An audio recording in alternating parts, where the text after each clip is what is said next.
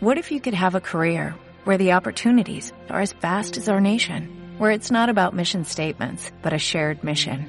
At U.S. Customs and Border Protection, we go beyond to protect more than borders, from ship to shore, air to ground, cities to local communities. CBP agents and officers are keeping people safe. Join U.S. Customs and Border Protection and go beyond for something far greater than yourself. Learn more at cbp.gov/careers. Estás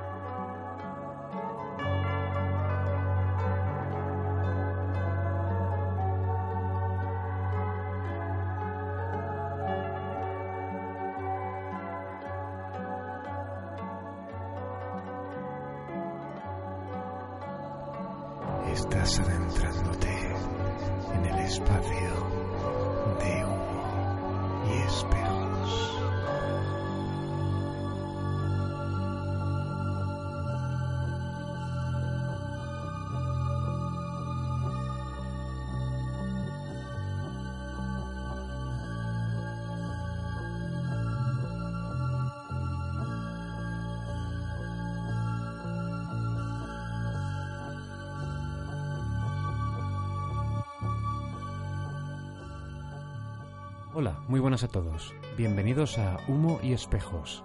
El que os habla es Óscar Martín. Estoy aquí acompañado de Mario Martín. ¿Qué tal, Mario? Hola, buenos días, buenas tardes o buenas noches. Y bueno, y para este primer podcast vamos a contar con la colaboración de Sebastián González desde Brindisi, Italia. Sebastián tiene un programa de música de vanguardia que se llama Post en radioflow.it. ¿Qué tal, Sebastián? Muy bien, muy bien, muchas gracias. Y un saludo a todos. Un saludo, Sebastián. Y recordad, podéis seguirnos en www.facebook.com barra humo y espejos podcast. De la misma manera que podéis poneros en contacto con nosotros a través de la cuenta de correo electrónico humo y espejos podcast arroba gmail.com humo y espejos podcast arroba gmail.com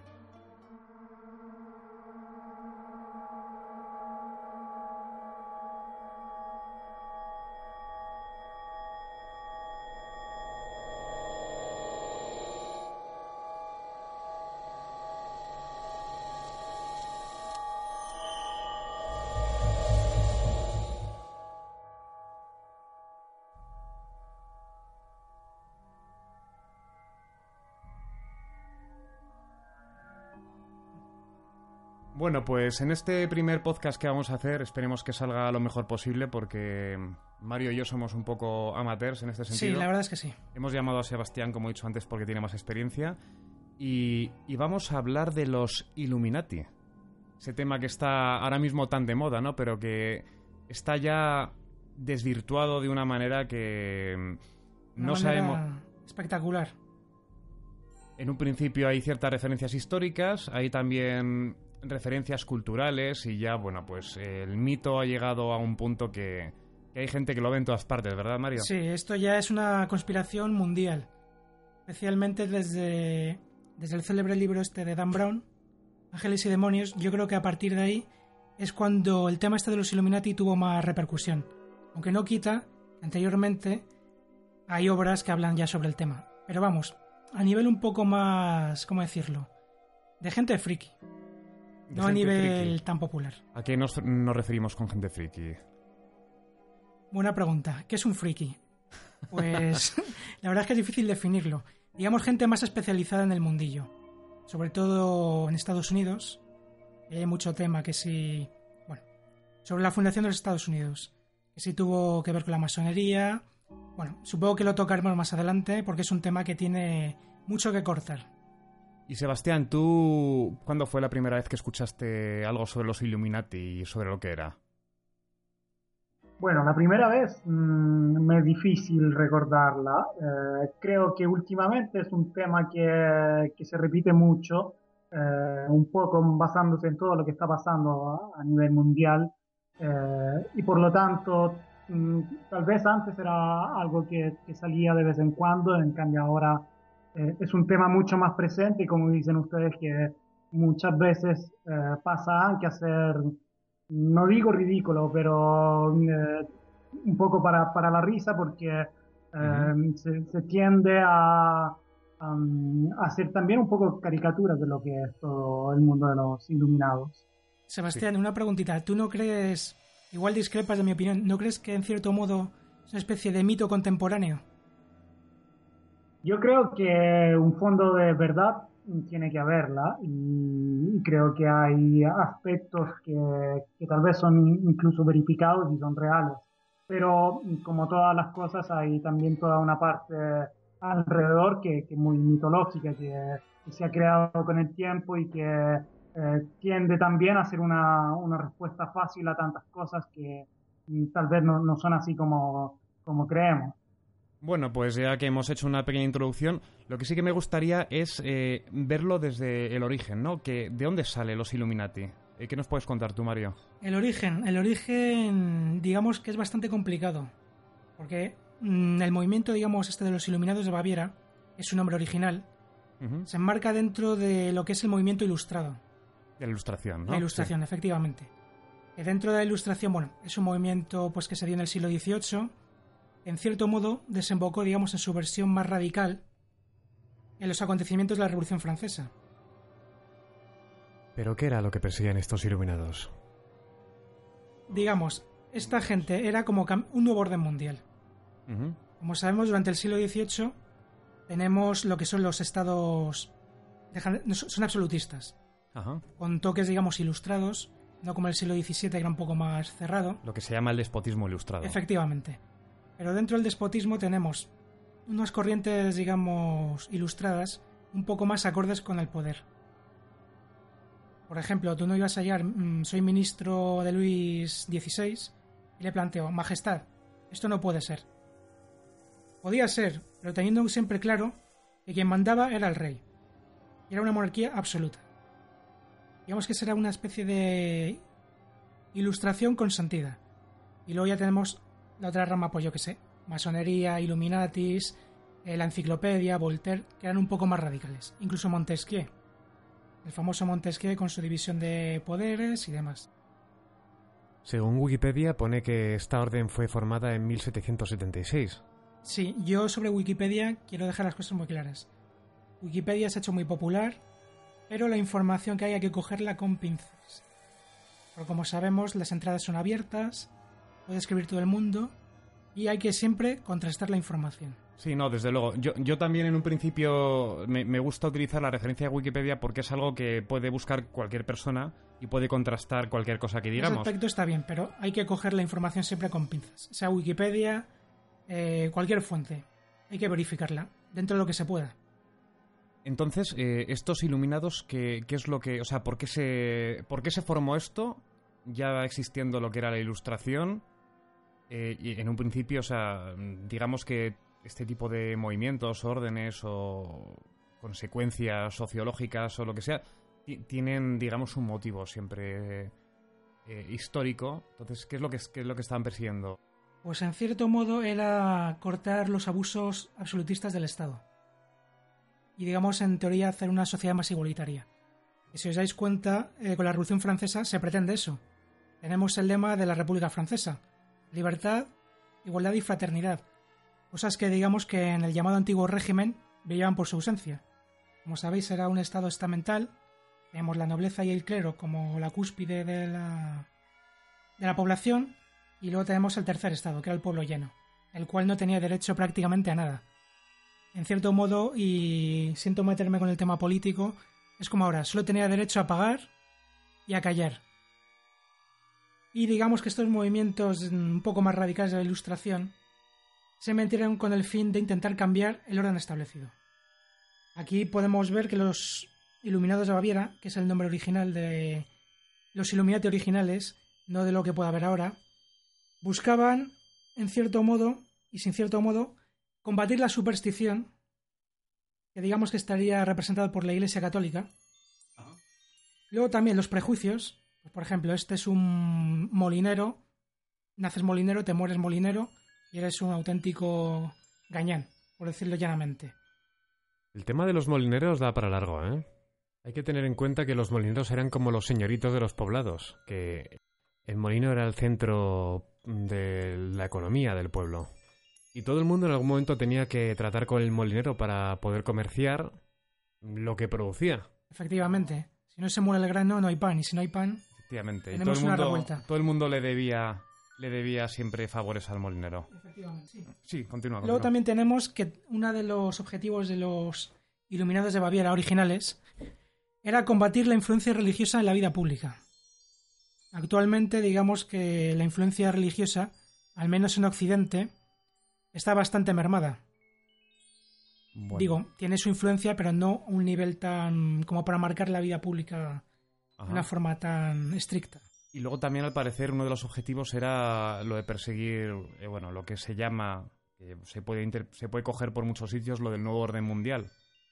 Ah, Es que el nuevo orden mundial, en cierto modo, ya lo tenían, porque el orden establecido era el antiguo régimen. Era Sí. un monarca absoluto cuyo poder derivaba, según la creencia de aquella época, de Dios, y el rey nada más que rendía, digamos, rendía cuentas ante Dios. Sí, pero yo lo que me refería es a esa tendencia a crear un estado único, una moneda única y, bueno, pues... Eso yo diría que son más los Illuminati contemporáneos. Los originales era hacer un- lo que es un cambio de régimen. Los contemporáneos que, que no sabemos si existen, claro. No sabemos si existen, si eso es una, lo que he dicho antes, un mito contemporáneo, que puede ser, pero ante también, con todo mito contemporáneo habrá una base real. ¿Hasta dónde llega la base real? Lo desconozco, no lo sé. Bueno, en un principio... eh, Se puede entender que hay como una especie de, or- de organización que puede hacer algo parecido, pero no corresponde quizá mucho con, con lo que sabemos de los Iluminados originales, ¿no? Por ejemplo, el tema de la...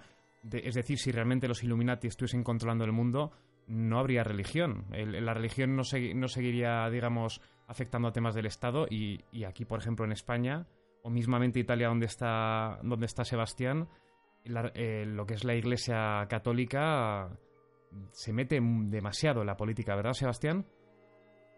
Sì, assolutamente così. Eh, ah sì, disculpe. Eh, acá se siente tantísimo la influencia de la iglesia.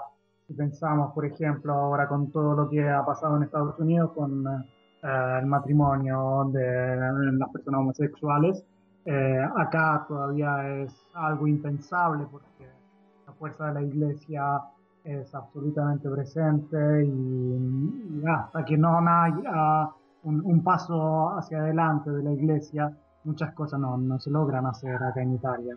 Así que seguramente hay una, un paralelismo eh, dentro de lo que pasa en España y en Italia, pero en Italia tal vez es aún más fuerte la influencia de la iglesia. Sobre todo porque le tenéis ahí. Efectivamente, el Vaticano. Absolutamente, absolutamente, y es una, además de, de simplemente una cosa geográfica, también es una cosa, eh, digamos, de poder, porque en, en genere, en todas las grandes ciudades italianas la iglesia tiene un grandísimo patrimonio inmobiliario y de otros tipos. Entonces también es una fuerza eh, económica, además de ser una fuerza, digamos, moral o ética. Un- Una cosa que te quería preguntar, Sebastián, ahora que estamos hablando de esto. ¿Cómo se percibe allí, que lo veis de cerca, que le tenéis en, dentro de vuestro país, eh, el nuevo Papa? Porque aquí en España eh, se, se tiene la visión de, de que esta persona es diferente, que viene como a cambiar las cosas, que está empezando a hacer denuncias que debería haber empezado a hacer hace mucho tiempo la Iglesia, como por ejemplo el tema de los abusos sexuales a menores. eh, está denunciando también la situación económica. O sea, parece como un poco más basado, según lo que se percibe aquí, que a lo mejor solo sacan los titulares, como, como, como siempre, aquí puede llegar distorsionado, eh, parece como como que intenta recuperar ese espíritu que tenía Jesucristo originalmente, ¿no? Que es muy diferente al papel que ha llevado la Iglesia históricamente. ¿Cómo, se percibe allí? ¿Es, tal y como lo vemos aquí o, no tiene nada que ver?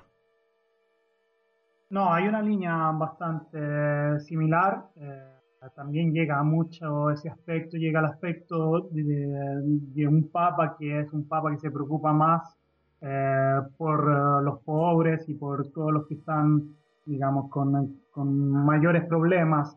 No, no, es un papa teólogo como podría ser Ratzinger, y, es un papa que eh, demuestra esta línea en todas las cosas que hace también, no, solo en el hecho de, de, lo que dice, de lo que está tratando de hacer con, con, la iglesia, pero también en su modo de, de ponerse en medio de la gente, de, de no querer Em, una distancia grande, pero de ser un papa que, está en medio de la gente realmente.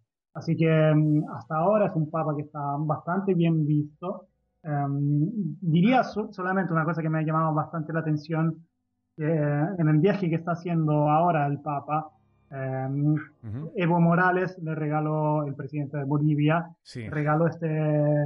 Eh, el crucifijo, sí, de la hoz del martillo, sí. Y esto ha creado un poco de de conflictos que antes yo no había visto. Y he visto reacciones en ciertas personas que empiezan a decir que este papa no es su papa, que no se sienten eh, representados de este papa, cuando mm, en primer lugar no es algo que, el papa hizo, eh, es un regalo que, le hicieron, entonces ya esto es particular, pero eh, seguramente demuestra que hay un mal humor en, esta sector más conservador, eh, excesiva apertura, sí, en, la parte más conservadora, porque es un papa que incluso, em, además de, tomar, como decías tú, un poco eh, todo lo que es la línea de, de pensamiento más eh, original de lo que debería ser la Iglesia, es un papa también bastante moderno, porque ha tenido palabras de apertura hacia el mundo homosexual, hacia toda una serie de, temáticas que antes eran bastante tabú dentro de, lo que es la iglesia. Eh, él mismo dice, yo no soy nadie para juzgar lo que hacen los demás.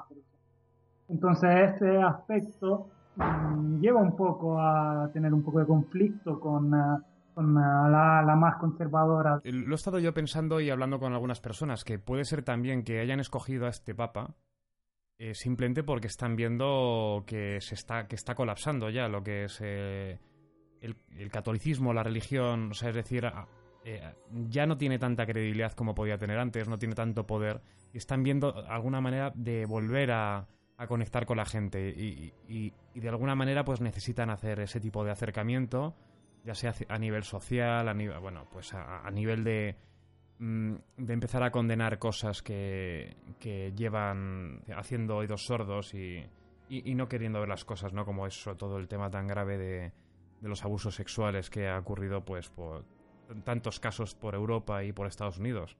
Sí, sí, seguramente eh, también habrá una justificación en esa línea y creo que otro aspecto importante siempre en esta línea es la proveniencia del Papa, el hecho de que es un Papa sudamericano es el primer papa sudamericano, eh, porque mm, la iglesia es muy importante también en, toda, no solo Sudamérica, pero Latinoamérica. Entonces hay un, digamos, una cantidad de, cristianos en esa, eh, en esa parte geográfica que, es importante eh, que tengan un aspecto más para sentirse representados.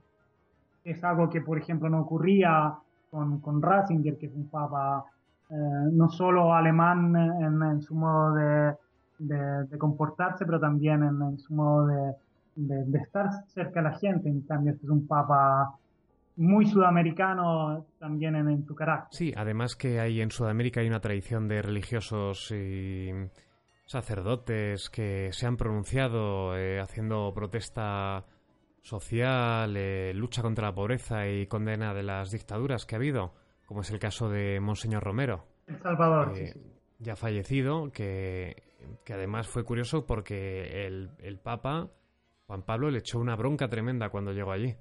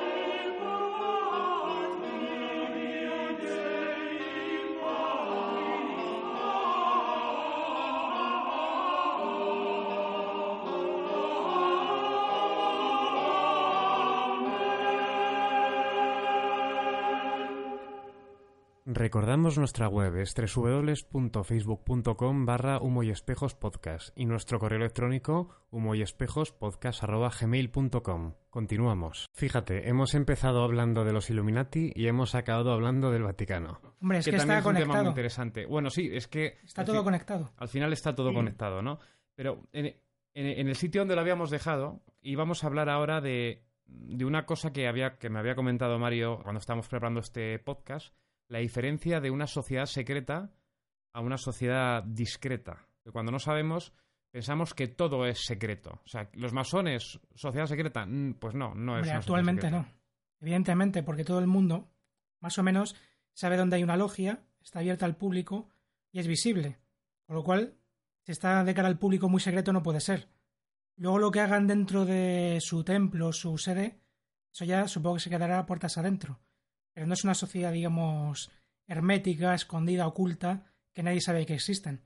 A día de hoy sabemos que hay masonería y en Madrid y supongo que en Italia también en cualquier parte hay un edificio que pone logia masónica y si tú quieres ir, puedes ir. Y se pueden encontrar por internet las páginas por de las internet. logias. Sí. Efectivamente, tienen sus medios de comunicación.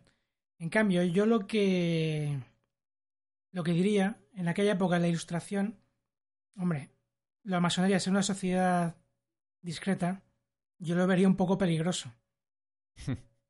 Porque lo mínimo que te podía pasar, pues el destierro, que te cortasen la cabeza, o vete tú a saber.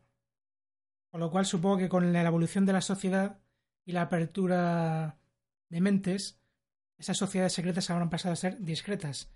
Supongo que no todas, las que hayan querido.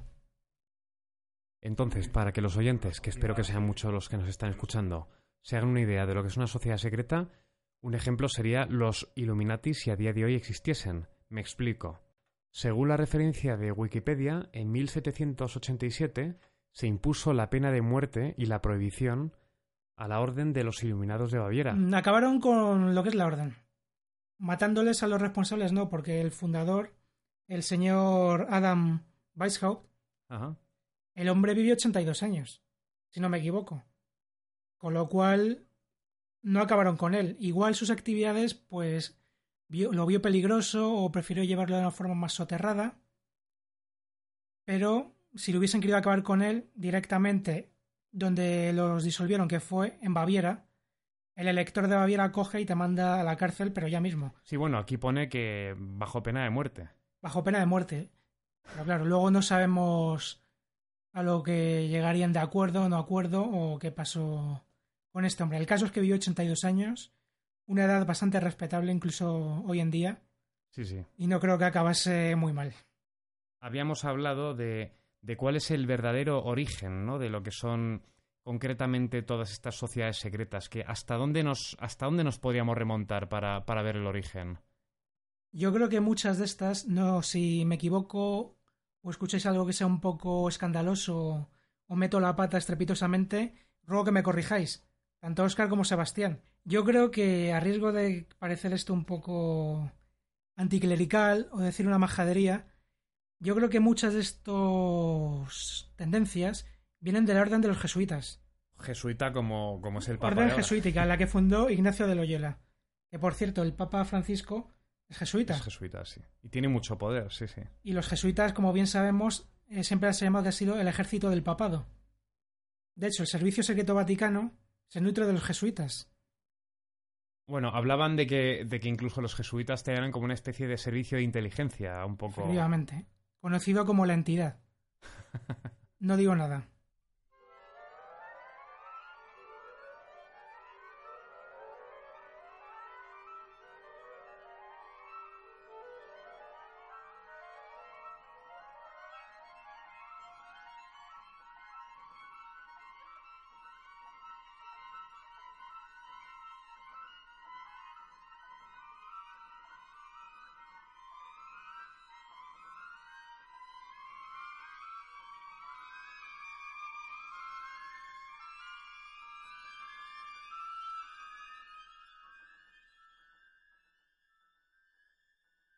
Después de esta tonada tan bonita, os recordamos de nuevo nuestra dirección de Facebook, que todavía no lo hemos creado, pero cuando escuchéis esto ya, ya seguramente estará. Es www.facebook.com barra humo y espejos podcast y nuestra dirección de correo electrónico que es humo y espejos podcast arroba gmail.com. Y si queréis también insultarnos, bueno, mejor que no, felicitaciones y demás, sois libres de hacer lo que queráis. Podéis eh, escribirnos eh, vuestras impresiones, eh, nos podéis insultar, nos podéis eh, mandar flores si queréis. Y bueno, pues si queréis opinar también de los temas que estamos hablando hoy, o leeremos vuestros es. mensajes en próximos podcasts. Ahora no, lógicamente, porque todavía no tenemos nada. Y, y bueno, y si también incluso queréis proponer nuevos temas de los que vayamos a hablar, pues también los tendremos en cuenta. Estábamos hablando de los Illuminati, aunque realmente hemos empezado a tocar ya todo. Bueno, porque al final, como ya sabéis, todos estos temas conspiranistas eh, no dejan títere con cabeza. No me gusta llamarlo conspiranoico porque suena como una especie de enfermedad mental. Y si realmente hay algún poder que está orquestado en la oscuridad, son los primeros interesados en, en que este tema se perciba como algo para frikis y majaderos. Por lo que lo mejor es no participar en, en, esa, en ese descrédito y verlo todo con la mente lo más abierta posible. Nosotros siempre vamos a intentar dar un toque un poco más escéptico, una perspectiva más escéptica, contrastada más con historia y con fuentes fidedignas que, que cualquiera pueda encontrar por internet sin buscar demasiado. Por ejemplo, Mario, ¿tú crees en la existencia de los Illuminati? Yo, personalmente, creo que a ver, algo hay. Si se llaman Illuminati, ya en plan de cachondeo a Pagati o bilateral o como sea, no lo sé, lo desconozco. Pero si vemos los movimientos, digamos, a nivel global que están ocurriendo, yo creo que algo hay. ¿Hasta dónde llega o cómo se llaman o... No lo sé, lo desconozco. Pero hay algo. ¿Y tú, Sebastián, qué piensas? ¿Existen los Illuminati? Sí, yo creo que sí, yo creo que existen y que seguramente se mueven en un modo muy diferente de, de- de cómo se mueven, por ejemplo, la, la masonería o otros grupos organizados, porque mm, creo que han entendido y esta es la dificultad en, en saber quién hace parte y quién no hace parte de, de los Illuminati. Eh, entendieron que eh, para gobernar no hay que exponerse, que es un trabajo que se hace, digamos, de, de espaldas y que se hace casi en modo subterráneo.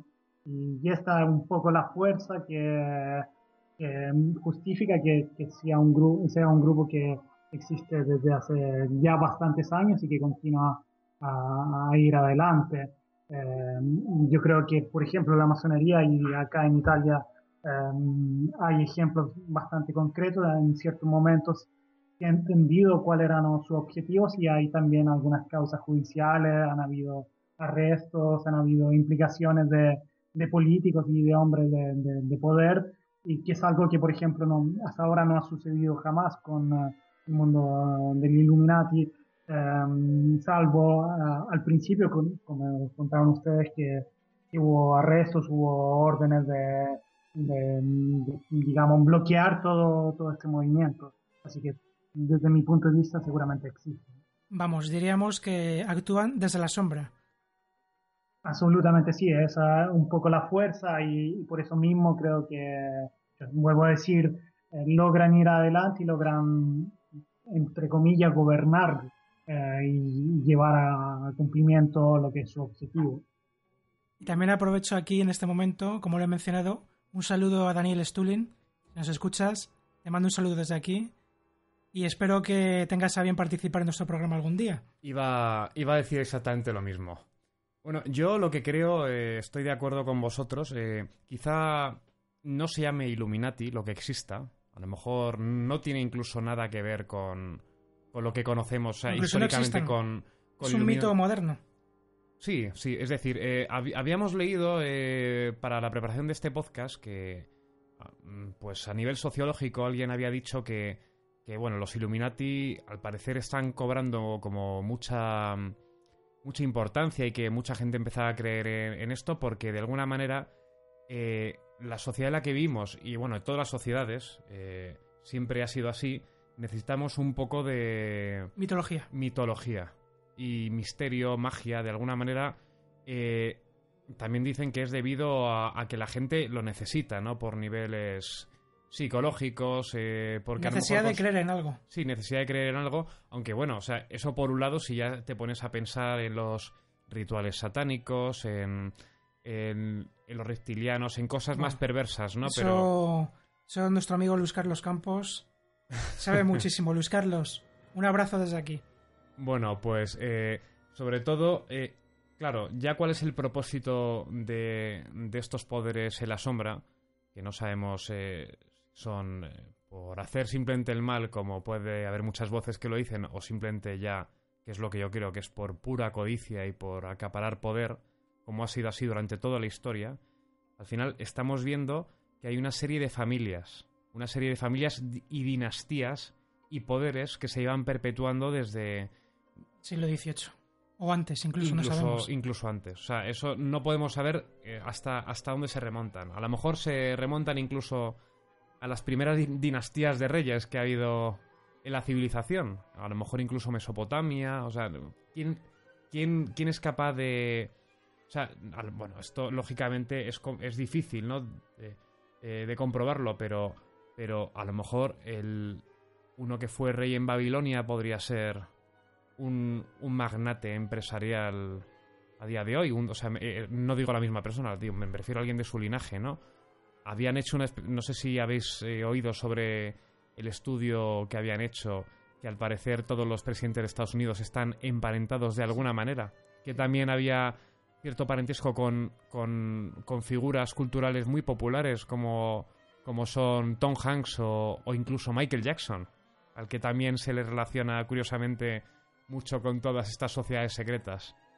No, no, yo creo que, que efectivamente es así porque eh, al, al final el, punto de, de inicio de toda esta cosa es el poder y el poder yo creo que es sin duda eh, el, digamos, el arma más eh, potente que existe en el mundo.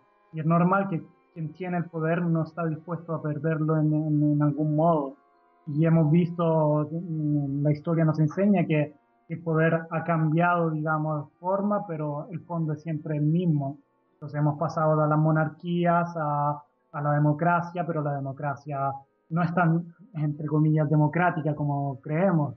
Y ahora sabemos que todo está, eh, digamos, todo está justificado dentro de lo que es el poder económico. Y yo creo que, por ejemplo, Estados Unidos es un ejemplo muy fuerte donde se sabe abiertamente que son los empresarios que, que financian todas las campañas políticas, que, que hay toda una lobby de acuerdos eh, firmados antes de que un candidato logre ganar eh, lo que mm, tiene que ganar. Pero yo creo que esta dinámica se repite también en Europa y en otras partes. Sí. Entonces, En, en España, por ejemplo, tenemos el claro ejemplo de las llamadas, ahora que se han puesto muy de moda, las llamadas puertas giratorias, ¿no? Bueno, giratorias y. Yo llamaría Stargate también. Porque vamos, son milagrosas. Es muy interesante eso que acabas de comentar, Sebastián, porque sobre todo a, a día, a día de hoy se está viendo, ¿no? Eh, lo que está ocurriendo con, por ejemplo, con lo de Grecia, ¿no? Y el poder que tiene lo que es la troika y estos poderes económicos, es decir, que no re- que al final se está demostrando que poco importa el partido que esté votando siempre y cuando esté esté financiado por ellos, que lo están. O sea, entonces, claro, ahora mismo, por ejemplo, con Grecia eh, está viendo que da igual lo que decida el, pueblo, porque No realmente es la dictadura, ¿no? de- del poder económico. Yo no digo nada. Aquí hay un libro que escribió un tal doctor John Coleman, no me equivoco, en el 73, que desgrana, los, según él, a su juicio, los 21 puntos de la agenda Illuminati. Y el primer punto me parece muy interesante con lo que está pasando ahora con Grecia, la Unión Europea y demás. Que dice, leo, traduzco textualmente al inglés, establecer un único gobierno mundial o un nuevo orden con una iglesia unificada. No sabemos si va a ser la católica, la ortodoxa, el islam, el budismo o va a ser... No lo sé, lo desconozco. Perdona que te interrumpa Sí. un segundo, Mario, pero en, en el planteamiento original de los Illuminati, ellos perseguían un. perseguían el ateísmo. ¿No? Pero tienes el ateísmo. ¿Es una religión el ateísmo? En cierto modo sí. No sé. ¿Es el negro un color? Pues el negro pues es un color. ¿El ateísmo es una religión? Pues en cierto modo sí. Y continúo con lo decía este señor. Y también establecer un sistema monetario único bajo su dirección. Este segundo inciso es el, yo creo, el importante. Quizá no lo estamos viendo a nivel global, o sí, pero en el caso europeo lo tenemos muy claro. El euro. Un sistema con un único sistema, perdón, la redundancia, con una única moneda. En Europa, caso clarísimo. Ahí lo dejo. Y quien quiera rematar a puerta, que lo haga. Bueno, hombre, también tenemos el caso de, del... Bueno, antes del euro teníamos el, dólar, ¿no? Que es decir, todos los, todos los estados eh, federados de Estados Unidos eh, hicieron una moneda Sí, pero el sustrato, digamos, es común digamos, cultura anglosajona, distribución en base a su metrópoli, que era Inglaterra. No es tan diferente como en Europa, que tienes estados que llevan constituidos pues hace 500 años, si no más. Con lo cual, idiomas diferentes, egoísmos históricos, es más complicado unificarlo. No hay un sustrato, digamos, cultural común. Bueno, cultural sí, pero cada uno es muy diferente. Y yo creo que estos pasos se están intentando dar con el euro. Pero veremos dónde acaba. Bueno, pues ese es el primer punto que yo creo que está muy claro. No a nivel global, o sí. Si cogemos como moneda global el dólar, no sé, porque últimamente el dólar y Estados Unidos están, yo creo que de capa caída. Bueno, y, y el euro ya ni te digo. Y el euro, yo creo que ha sido intento de lo más, digamos, regional pasar a lo global. Pero el euro, no sé, con el tema de Grecia, no sé. Y luego tenemos el Reino Unido, que como vea que esto se va a la porra, se van. Tienen la suerte de no estar en el euro, pero están en la Unión Europea. Esto puede ser un follón bastante grande. Sigamos con el segundo punto, que yo creo que también tiene mucho que ver con el tema de la Unión Europea y demás. Segundo punto, según el doctor Coleman, de la Agenda Illuminati. Tenemos la destrucción de toda identidad nacional y de orgullo nacional, considerado un factor que va en contra del establecimiento del nuevo orden mundial. Bueno, esto, esto que estás diciendo, o sea, este segundo punto, bueno, todos van a ser interesantes, pero este me llama mucho la atención porque aquí en España es, lo vemos muchísimo. O sea, sobre todo, bueno, seguro que se ve en todo el mundo cuando, cuando empezó toda, toda esta globalización, ¿no? Con, Internet, digamos que las distancias se han acortado muchísimo y solo hay que ver que estamos aquí hablando con Sebastián, que está en Italia a través de Skype. Lo vemos en el arte constantemente. Por ejemplo, con la música rock ha habido una veneración, una adoración por toda la música de Estados Unidos, que bueno, nos lo han vendido a través de, de las películas, de El sueño americano, que no es otra cosa que el sueño del capitalismo, de sus franquicias alimenticias, de, de por supuesto la música rock and roll y, bueno, y todo lo que ha venido detrás. Luego con otro, otros tipos de música, ¿no? Como puede ser a lo mejor el heavy metal o el metal en general. Hay una devoción eh, casi enfermiza por lo que son países como Alemania o los países escandinavos. Y luego también tienes el caso, por ejemplo, de los cómics, ¿no? Que ha salido, esto quizá sea cada vez eh, más reciente, ¿no? Pero el anime y el manga ha creado una fiebre tremenda, ¿no? De, de, mm, de, de querer asumir una identidad nacional que no es tuya. Y eso es una de las cosas que está consiguiendo la, la globalización. Al final hacer una especie de gazpacho general de, de absolutamente todo, en la que los grupos eh, artistas y empresarios tienen que competir unos contra otros en, unas condiciones que no, que no son favorables para los más pequeños. Aquí gana el, más fuerte, está preparado para eso. Sí, no, yo lo veo también acá, creo que mm, curiosamente mm, me parece que mm, se mueve todo con una doble línea, porque desde un punto de vista, sobre todo lo que hemos visto últimamente, parece que cada pueblo, cada región eh, viene digamos, celebrada más o viene mm, descubierta mayormente con respecto a lo que pasaba 20 años atrás o algo así. Por ejemplo, pienso en, no sé, a, las naciones nuevas que, que, han surgido en los últimos 20 años, a ver lo que ha pasado en el este de, Europa y no, no solamente.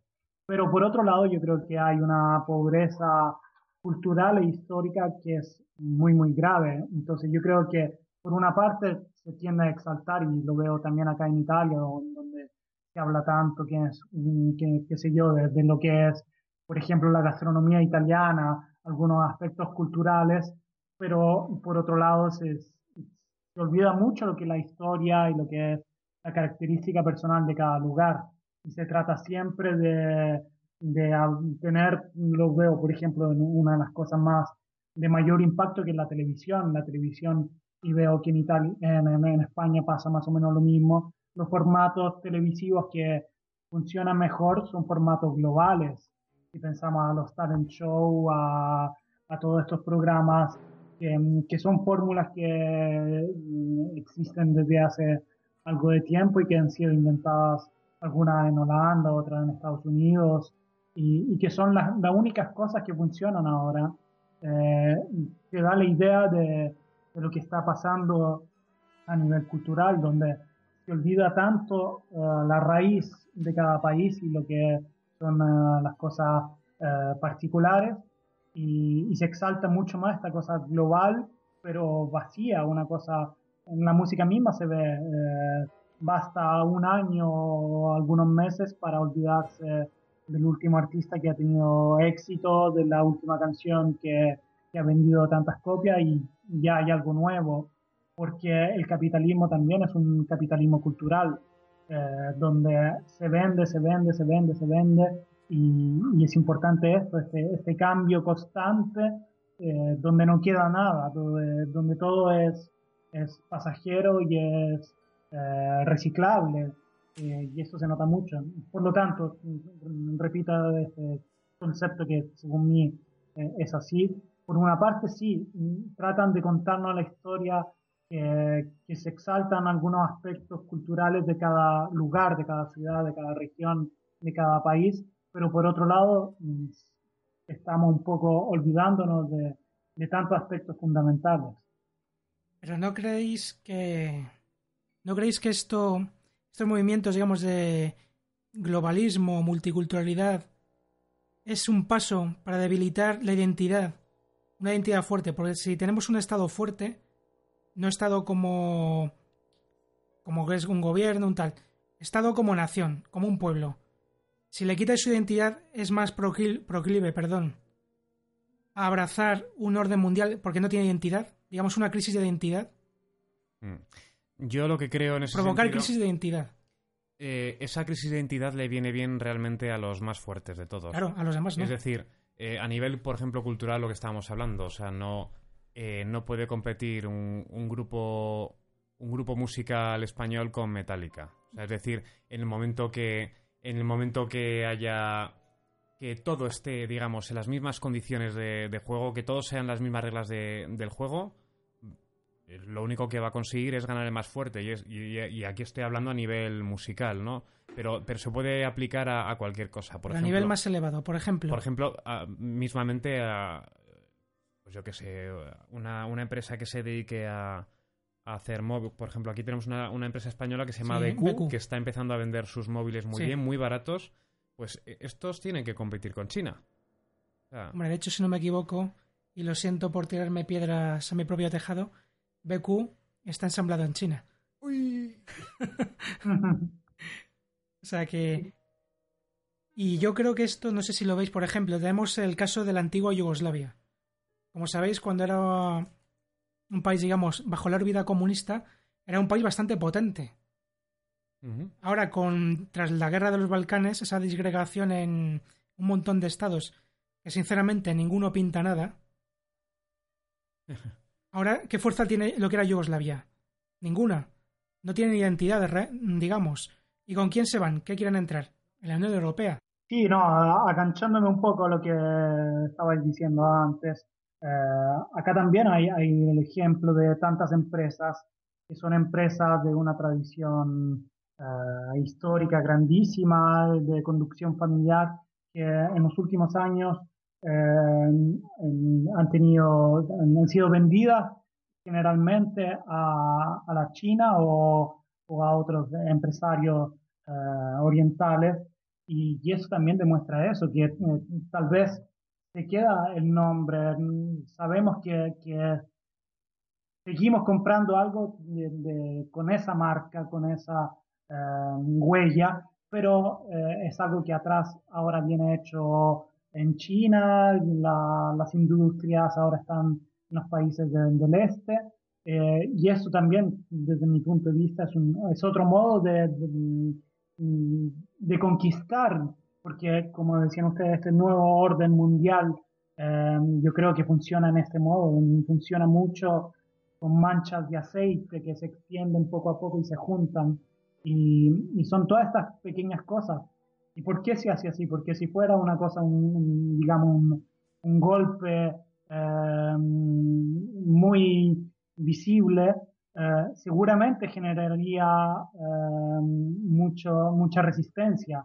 En cambio, como son pequeñas cosas que se hacen poco a poco, eh, uno se acostumbra poco a poco, se acostumbra a esto y, y a las futuras generaciones eh, parecerá normal y natural que una marca que, que, sé yo, desde hace 100 años fabrica cosas en Italia, eh, ya no es italiana, pero es, es, China.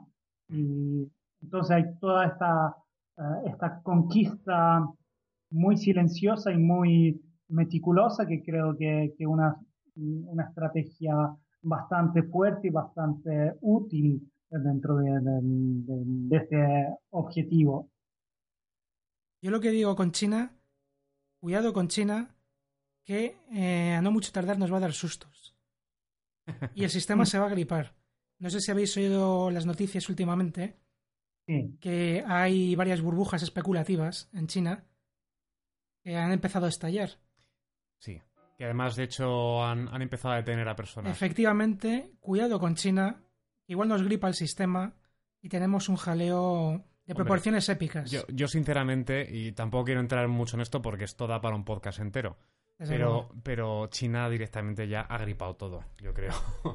Digamos que dentro de un sistema económico mmm, muy diferente al, al, capitalismo, aunque tampoco lo, es bueno, comunismo del todo, es China es un pseudo, pseudo algo. Pero han decidido jugar al juego al, al juego oficial y, y, nos están ganando y en parte eh, como son los son los más productivos de todos en parte nos, el, la crisis que estamos teniendo es debido a eso. Pero productivos en cuanto a qué a deshumanizar al trabajador y en, y en cuanto bueno eso no ni siquiera entro ahí. Hablo es que del eso, tema de, de, costes. eso ya es costes de producción es que China el sistema es muy cachondo. Es comunista en lo político y capitalista salvaje en lo económico. Vamos, yo soy Lenin, veo eso y les corro a gorrazos. Directamente. Así de claro lo digo. Sí, bueno, yo creo que Lenin hubiera corrido a gorrazos a casi todo el mundo. Pero a todo el mundo. Empezando con Evo Morales. ¿A quién se le ocurre hacer un crucifijo con la hoz y el martillo?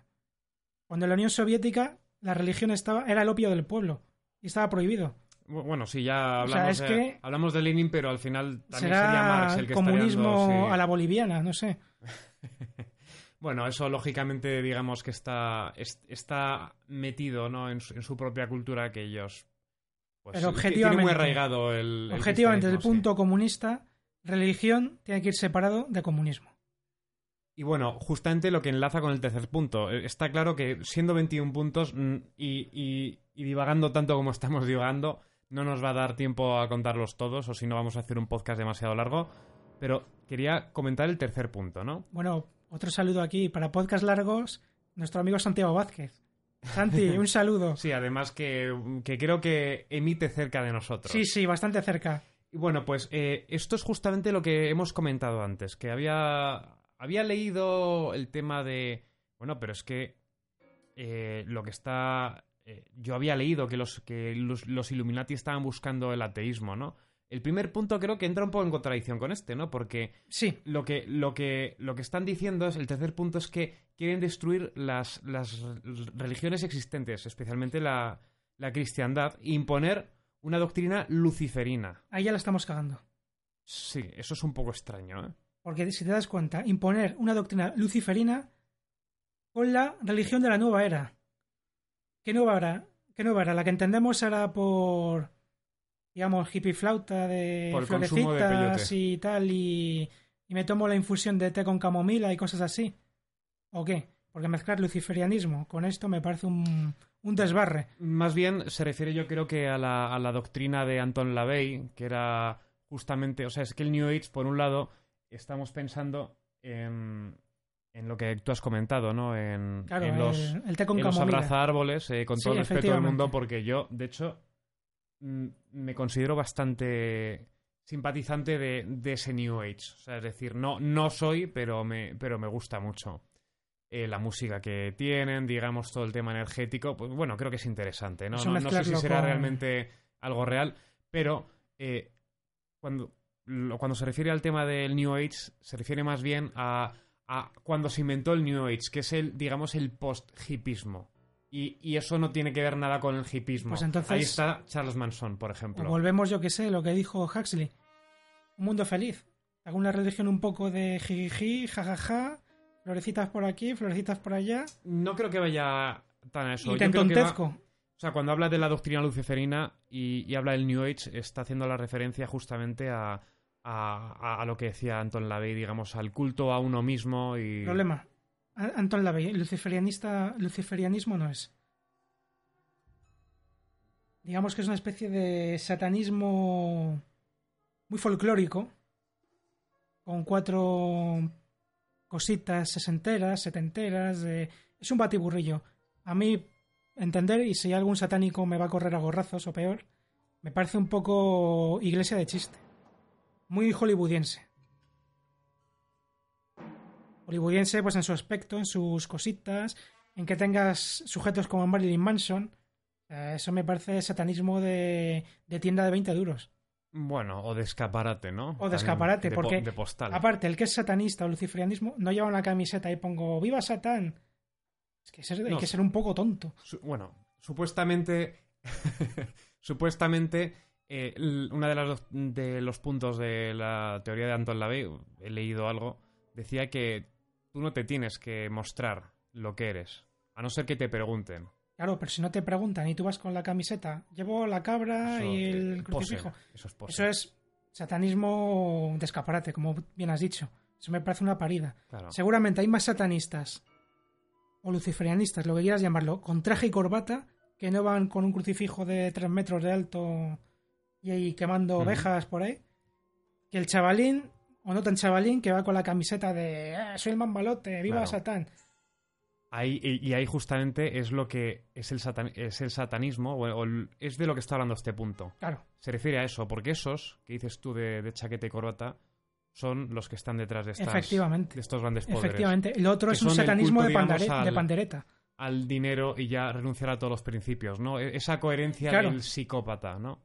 Efectivamente, por ahí vamos. O, o como estas personas, ¿no? Que además aquí, no sé, no sé cómo será ahí en Italia, en serio. Pues me eh, imagino que igual. Eh, pero aquí en España est- eh, se está mostrando ya la gente de una manera, por ejemplo, salen ciertos periodistas de reputados eh, de reputados periódicos como El Mundo, tenemos al Salvador Sostres y a... O, o nuestro amigo Marguenda, y- un crack. Sí, bueno, pero él no llega tanto, creo que está, es más moderado por lo menos en televisión. Pero, pero hay, bueno, hay sí. una serie de periodistas que, que con el tema de las preferentes, que han, que han estafado a, a gente que no sabía nada dejándose guiar por el jefe de su banco, pues les dicen que dicen que, que se jodan. Que Eso, eso es hacer el mal. Eso Sí, es hacer sí, el mal. Mal pero económico. les, parece, mal. no, pues que se jodan. Es- o sea, ellos piensan en estos son solo negocios, no es nada personal. Entonces, ese, esa es la deshumen- deshumanización ¿no? que está llevando este tipo de cosas. Y, y- y más bien, esta es la doctrina, que aunque no sea, bueno, aunque no sea una doctrina, digamos, es una manera de ver las cosas, de la ley del más fuerte. Sí. Y eso es lo, a, a lo que se está pretendiendo llegar. O sea, que todo el mundo comparta ese sentimiento. Por ejemplo, una de las cosas que dice eh, nuestro querido amigo JL, que también le saludo de Mundo Sí. Desconocido. Un saludo, Eh, JL. Bueno, o no sé si lo decía él o... o- o- bueno, Bueno, le mandamos un gente, saludo. Sí. Eh, lo decía mucha gente, ¿no? Que en Estados, en Estados Unidos los pobres son losers. Sí, O sea, sí, es total. decir, no son pobres de pobrecillos, son losers de Eres un perdedor, es que te lo has ganado. O peor que loser, es una escoria. Eso también es un poco mentalidad, digamos, protestante. Si no trabajas eres un vago porque, bueno, porque vas contra Dios y bla, bla, bla. Eso ya sería entrar otro podcast, pero muy largo también. Larguísimo. Bueno, de hecho, eh, justamente creo que este podcast se está alargando demasiado. Llevamos ya, ya casi una hora. Y lo que queda. Y lo que queda, así que eh, lo vamos a, a dejar por ahora. Y bueno, seguiremos en otro momento. Muchas gracias a todos por, Gracias, por estar placer. aquí. Eh, estamos, eh, vuelvo a, re- a recordarlo, eh, estamos eh, Sebastián González desde Brindisi, Italia, Mario Martín y Óscar Martín, que es el que, los el que os habla. Os recordamos nuestro Facebook, que es www.facebook.com barra humo y espejos podcast y nuestra dirección de correo electrónico, que es humo y espejos podcast arroba gmail.com. Repito, humo y espejos podcast arroba gmail.com. Hasta el próximo programa.